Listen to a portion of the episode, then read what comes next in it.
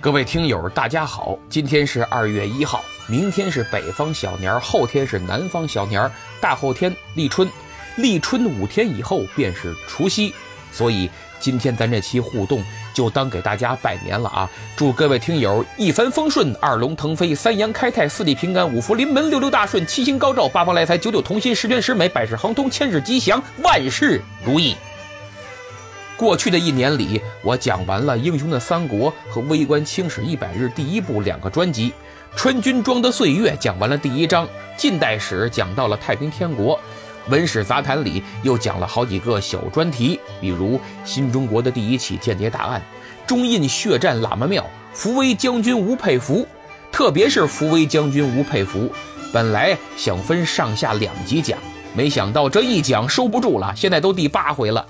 借着吴佩孚这根主线，整个把民国史简略地梳理了一番，工程量也不小，光文字我就写了两万多，估计还有两回才能结束。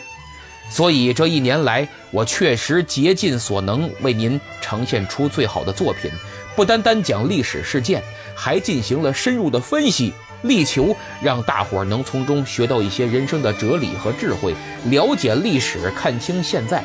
更为本就迷茫的生活起到些许借鉴作用，有助于您的人生决策。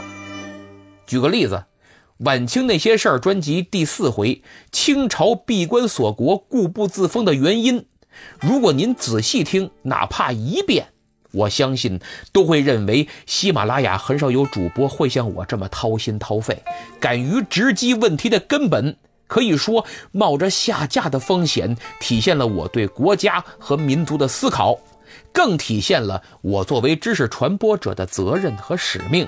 正如听友滔滔清晰在十一月互动的留言说：“严老师历史底蕴深厚，思想深刻，开启民智。”听友四八幺五五九七九在明末清初专辑第七十二回说：“主播虽不是专家，胜似专家。”赛里斯也在六月互动评论说：“价值观非常正的主播，永远支持你。”咱不是自夸啊，我觉得凡是从事传播方面工作的人，不管能力大小，都应该多多少少有些家国情怀。说白了，就是不能瞎扯，无底线的瞎扯。像司马北、胡锡退那种，就是天天阴阴狂吠，谋取私利。说实话的时候极少。您看过徐克的《狮王争霸》吧？最后黄飞鸿夺得金牌的时候是怎么说的？魏教七，金牌。李大人，所谓胜者为王，败者为寇。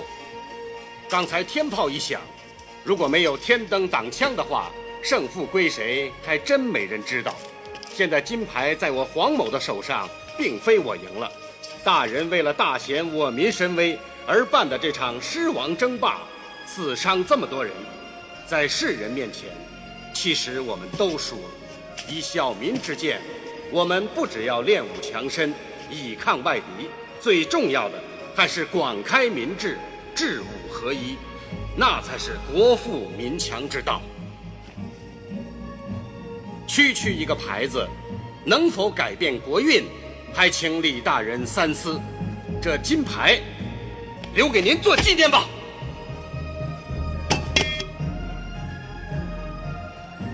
告辞了。这番慷慨陈词虽然很短，但振聋发聩，充满了家国情怀。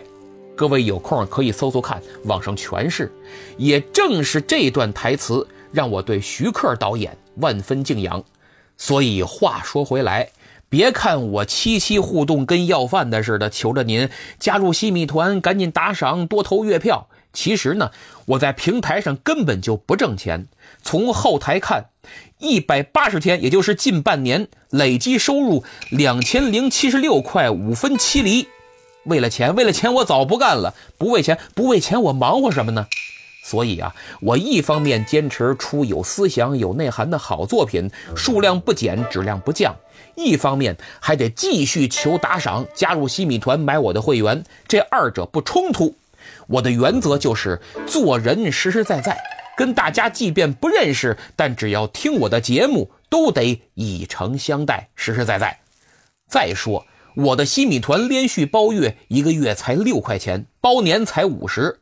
到我主页随时领取优惠券，还能打五折，一年二十五。仅仅不到一杯奶茶的钱，每个月就能收听我至少一回的付费节目。向我提问两次，我会细心解答。更能看我发布在听友圈的节目文字稿，那可都是我一个字一个字敲的。查阅很多资料自己写的，值不值您一年花个二十五？我觉得反正不亏，啊。那么说了半天，一月加入我西米团的朋友有九位，不少啊。他们是梧桐子一听友三零二七八幺六三七，然后是一大串英文字母，这咱没没咱咱没实在没有法念啊。下一位孙尚范，然后是听友二七六一八四九二幺。然后这位又是一大串英文字母，我也没法念。下一位，rain 一五八五八，还有听友四零八七四三幺六四，最后一位是暖暖 xyg，啊，请你们私信联系我，我也会私信联系你们。咱们西米团团员有个专属微信群，大家在群里交流，更有福利等你拿。我会把群的二维码私信发给您，敬请扫码入群。一月打赏的是老听友卓尔薛，谢谢啊！现在咱们来看看听众留言。金强在搬砖留言说：“主播专辑太乱了，刚刚听《太平天国》，一下子串台到了崇祯。”呃，不好意思，我得向广大听友解释一下，因为《微观清史一百日》这个专辑体量、信息量太大，每期节目时长还特别长，所以更新完毕之后，我就。把它截成了小段三五分钟那种，只讲一个内容，看标题就简单明了。比如，注意奏折制度是康熙创立的，穿越一把为您复原雍正如何上早朝。再有呢，就是这个微观清史是 VIP 专辑，喜马拉雅会员才能听。我呢就把这些小段放到了近代史免费专辑里。这样一来，大大加强了《微观清史一百日》的趣味性，能让您多多少少了解了解本专辑，觉得不错，再去听完整版，先尝后买吗？二来，在不破坏《微观清史一百日》专辑完整性的基础上，通过免费专辑呀来做做宣传，所以还请各位多多理解。哎，对了啊，如果哪位有时间想玩玩做视频，这些小段正好非常合适。我这实在腾不出时间来做视频，哪位想合作呀？可以私聊，我会非常开心。听友一手水管要求点名给你点了啊！再念一遍，一手水管。听友四幺零九八九七六八在近代史第二十五回留言说，主播三观极正，值得推广。在行走中成长，更是留言说：“严凯不红，天理难容。”哎呀，谢谢二位的认可。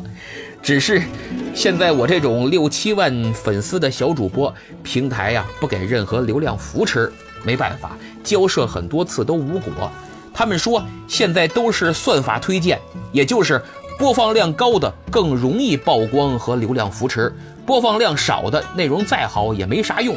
所以现在平台总是推荐谢涛啊、大禹茶馆等等那些大咖，我们就只能自生自灭，富的越来越富，穷的越来越穷，两极分化越来越严重，最后就是魏晋南北朝九品中正制，世家大族世代当官，别说红了，我们寒门想出贵子都不可能。前两年不是有个文章特别火吗？叫外卖骑手死在算法里。我们现在也基本上死在算法里了，因此，如果您认为我的节目不错，认为我还不应该被埋没，就请您为我多投月票，因为月票能增加我节目的曝光度，确实对我来说非常重要。不管您从哪儿得的月票，哎，听其他任何人的，记得领完之后投我这儿就行了。咱这饿的实在是受不了了，就不在乎缺不缺德了，哼。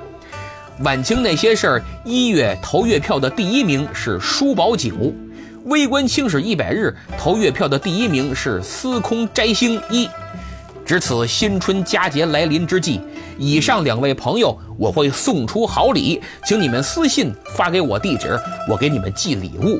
呃，下个月还是啊，两个专辑投月票最多的我会送出好礼。时间差不多了，今天就到这儿。希望您多多为节目点赞、评论和转发，特别是投投月票，这对我非常重要。有时间到我的店铺逛逛，咱们西米团不见不散。